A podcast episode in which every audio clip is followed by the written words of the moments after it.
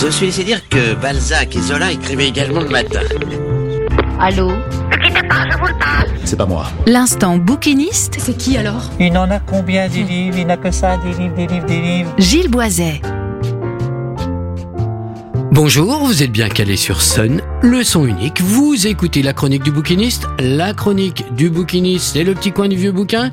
C'est votre rendez-vous avec tous les livres, l'ancien comme le nouveau, avec les mots oubliés et tous les ouvrages délaissés de notre bibliothèque.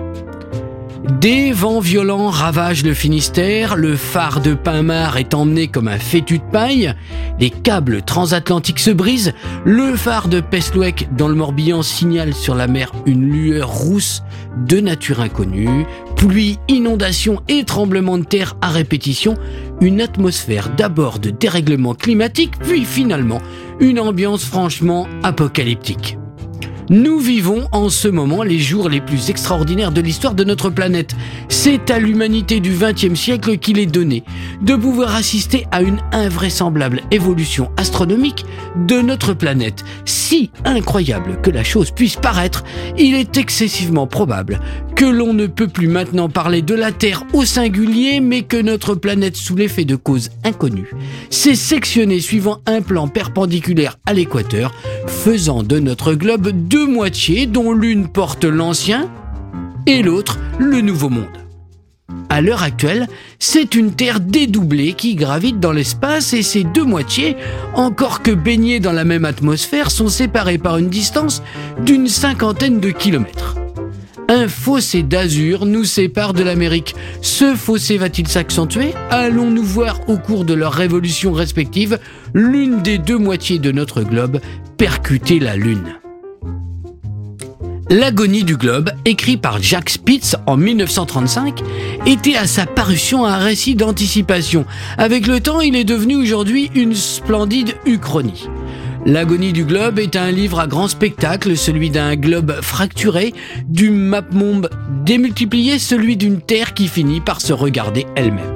Les descriptions sont époustouflantes, le moment est unique en littérature. Et dans l'édition originale, quelques illustrations viennent en souligner tout le côté pittoresque.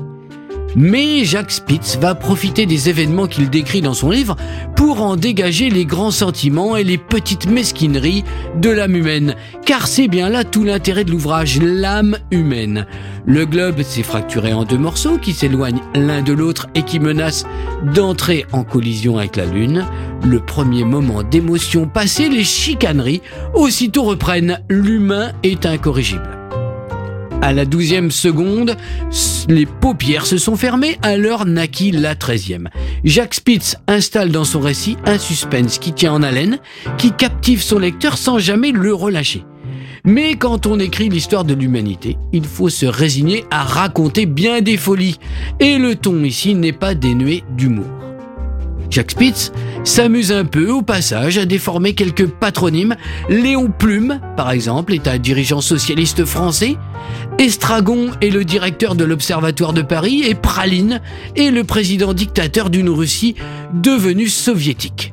Moïse Bloch, quant à lui, est un des prophètes dont les événements favorisent le retour. Il n'est pas sûr que Spitz ne règle pas malicieusement quelques comptes. Pourtant, pourtant, le récit, très attaché à son époque, est résolument lancé vers une anticipation proche, moderne et passionnante.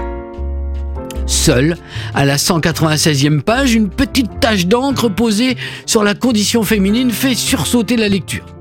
L'agonie du globe est adossée à un autre livre, La fin du monde, écrit en 1874 par Camille Flammarion, avec lequel il entretient des liens de parenté, une même propension à la réflexion, à la philosophie, un même questionnement sur la science et la pensée, et un même optimisme teinté de fatalisme. Mais le récit de Spitz est plus resserré, plus tendu, plus moderne. Il est aujourd'hui un des piliers sur lequel est venu s'appuyer un genre, devenu l'un des plus courus de la science-fiction contemporaine, la littérature apocalyptique. Voilà, c'était la chronique du bouquiniste, le petit coin du vieux bouquin. Vous êtes toujours sur scène, le son unique. Sur le 93 de la bande FM à Nantes, le 87.7 à Cholet et sur la radio numérique à Saint-Nazaire, Pornic, Angers et La Roche-sur-Yon. Portez-vous bien, bonne lecture, bonne semaine et à vendredi 17h15. Ciao ciao Réécoutez cette chronique sur le site et l'appli de Sun.